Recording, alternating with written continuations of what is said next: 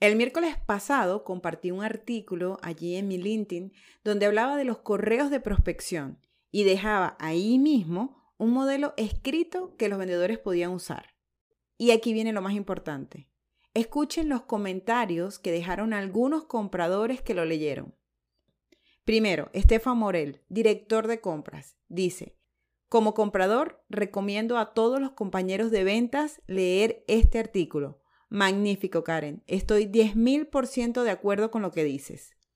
Por otra parte, Luis Marcía, jefe de compras, decía, me he quedado con ganas de saber más de cables, porque la carta modelo era de una empresa de cables. Con eso confirmé que lo que decía estaba en lo correcto y que los vendedores les puede funcionar muy bien ese modelo que dejé.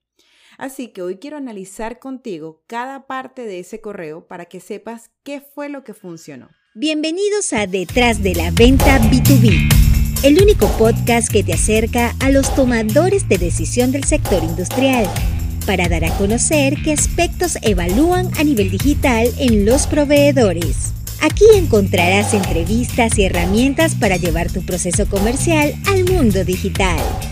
Detrás de la Venta B2B con Karen Torres. Bienvenidos al episodio 55 de mi podcast Detrás de la venta B2B. Hoy hablaremos de ese correo de prospección y lo que tienes que decir para que tu comprador se interese. Como te decía, el miércoles compartí un artículo que puedes encontrar en mi perfil de LinkedIn, donde contaba qué debía decir ese primer mail de contacto con tu prospecto. Lo voy a ir leyendo por parte para ir destripándolo poco a poco, ¿ok? Empecemos. Lo primero es el saludo. Digo, hola Mario, no digo señor Mario ni estimado Mario porque no quiero levantar un muro que nos distancie. Y esto no significa ofender a nadie ni faltarle el respeto, porque recuerda que el nombre es nuestra palabra favorita. Empieza tu correo así, con su nombre. Seguimos. Luego de su nombre empezaba el correo como tal y decía, Sé que es una necesidad en tu empresa y también sé que como yo hay miles de proveedores y la verdad no quiero hacerte perder tiempo. Por lo tanto, te voy a contar los errores más comunes que cometían nuestros clientes y que hoy en día nos agradecen por haberlos ayudado. Lo normal hubiera sido iniciar un correo con, estimado señor Mario, me es grato acercarme a usted para presentarle nuestra empresa. Pero honestamente, eso ya aburre. La idea es marcar una diferencia. Es por eso que empezar diciendo, sé que comprar cables es una necesidad en tu empresa, es un buen punto, porque ya le estás diciendo que sí, que los conoces, que no estás llegando por llegar, sino que los has investigado y créanme, ya eso te saca del montón de vendedores que hoy en día no lo hacen, no investigan a sus clientes antes de acercarse. Luego de esto, le digo, también sé que como yo hay miles de proveedores y la verdad no quiero hacerte perder tiempo. Así que te voy a contar los errores más comunes que cometían nuestros clientes al comprar el cable y que hoy en día nos agradecen por haberlos ayudado. Esto es súper importante. Por favor, presta mucha atención a lo que te voy a decir. No escriban un correo como alguien que resuelve problemas, sino como alguien que los encuentra, Repito, no escriban un correo como alguien que resuelve problemas, sino como alguien que los encuentra. Porque ellos no te están pidiendo ayuda. Si la necesitaran, ya la habrían pedido. Cuando llegas por primera vez, debes decirles algo que ellos no saben. Contar los errores que cometían sus clientes es un giro muy diferente, porque lo común hubiera sido nuevamente empezar con el mismo rollo que ya duerme, diciendo que son líderes, que tienen X años de experiencia, etc. Y no, recuerden que esa información que ustedes creen que es súper importante, a los compradores no les interesa. A ellos les interesa es qué vas a hacer tú por ellos.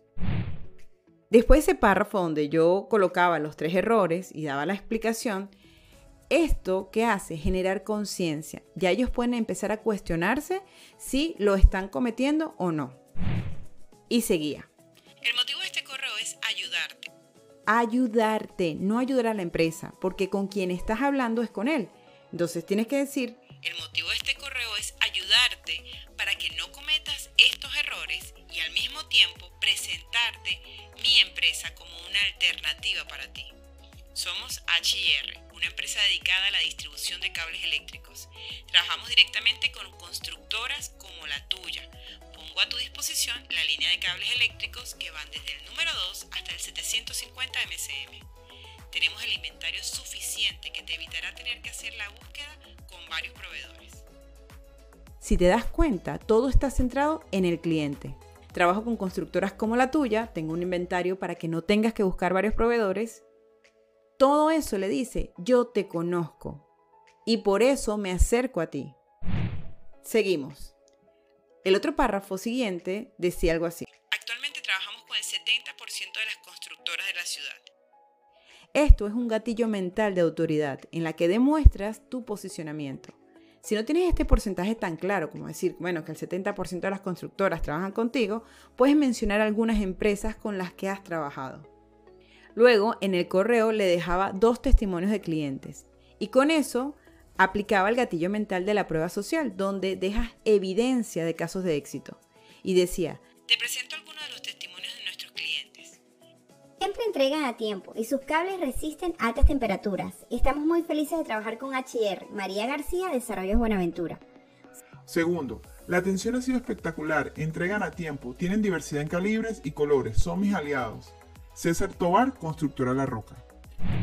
El gatillo mental de la prueba social es un detalle que muy pocos usan y créanme que genera confianza. Eso también lo puedes aplicar en ese correo de prospección. Y ahora escuchen el final, que después de leer a varios compradores que han dejado comentarios en mis posts, que ellos dicen, no quiero que me pidan reuniones. Si yo necesito el producto, yo mismo pediré una reunión. Y yo sé que para un vendedor esto es como... ¿Cómo que no puedo pedir reunión? Pues sí, señores, ellos no quieren que le pides reunión. No quieren.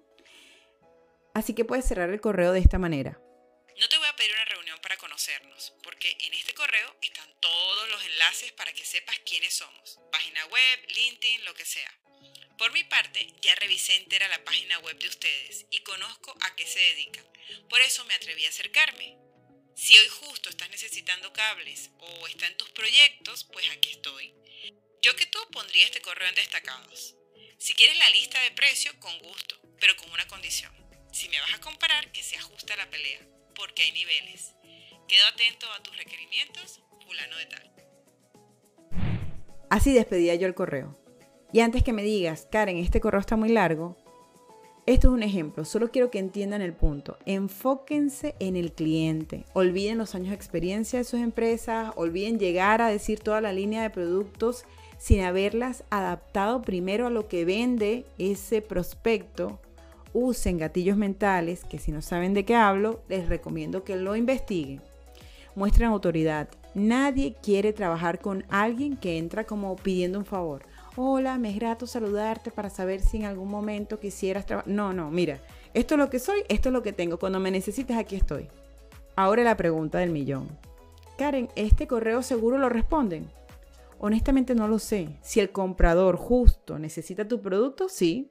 Pero si no está en sus prioridades en ese momento, entonces quizás te agradezca y ya. Lo importante es lo que tiene que pasar después. Y eso te lo conté en el episodio 52. Así que de aquí te recomiendo que vayas para allá. Los correos no tienen por qué ser aburridos. Olvídense de eso.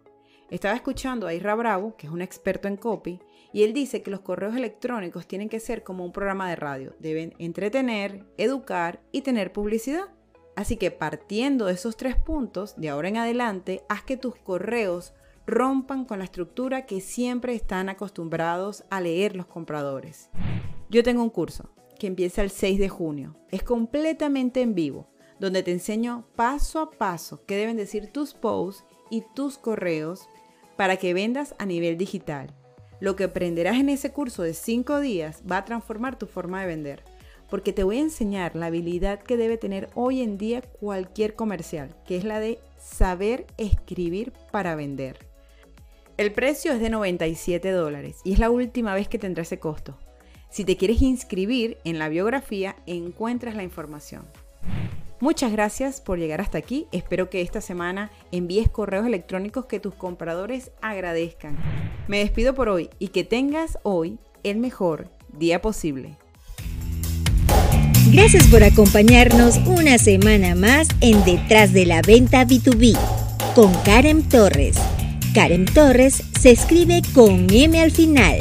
Recuerda seguirle en LinkedIn y YouTube como Karen Torres y puedes suscribirte en su página web karentorres.com. Hasta una próxima oportunidad.